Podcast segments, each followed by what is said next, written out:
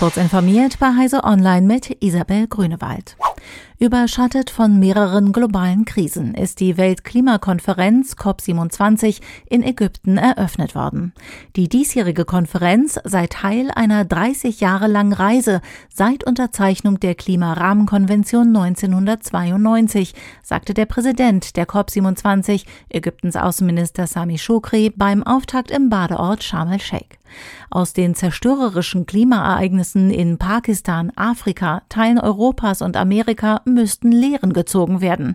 Am Roten Meer beraten Vertreter aus knapp 200 Staaten zwei Wochen lang darüber, wie der Kampf gegen die Erderhitzung verstärkt werden kann. Vor wenigen Tagen sind rund 1300 Starlink-Antennen des ukrainischen Militärs ausgefallen, weil das Land dafür nicht bezahlt hat. Das berichtet der US-Nachrichtensender CNN unter Berufung auf anonyme Quellen.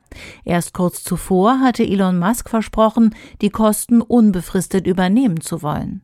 Anders als von Musk behauptet, wird über die Finanzierung aber weiter verhandelt, schreibt CNN.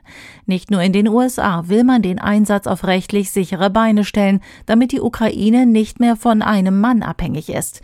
Wir machen uns Sorgen, dass er seine Meinung ändert, zitiert CNN jetzt einen Angestellten des Pentagon.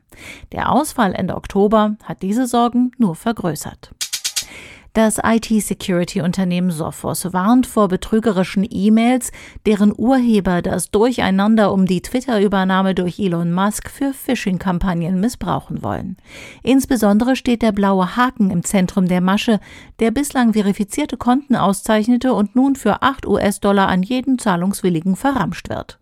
Sophos geht davon aus, dass die Phishing-Wellen die aktuellen Preise adaptieren und auch die Themen etwas variieren, etwa indem sie Einladungen zu frühzeitigen Anmeldungen versenden, Hilfe zur Übernahme von existierenden Kontonamen versprechen oder zu frühzeitiger Voranmeldung für Zeiteinsparungen drängten.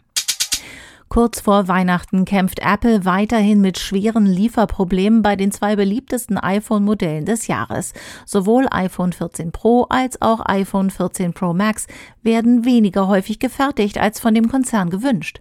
Die Produktion des taiwanischen Auftragsfertigers Foxconn im chinesischen Zhengzhou werde aktuell von Covid-19-Einschränkungen beeinträchtigt, teilte Apple mit. Diese könnten auch den Eingang von Bauteilen ins Werk unterbrechen. Für die Kunden werde das längere Wartezeiten bedeuten. Diese und weitere aktuelle Nachrichten finden Sie ausführlich auf heise.de. Werbung. Traffic Engineering, IAM und Edge Computing wären für dich im Job echt spannende Themen? Dann komm zu uns und vernetz dich mit den anderen großen IT-Dienstleistern im Bund und den kreativen Innovatoren der IT-Netze in Deutschland. www.bdbos.de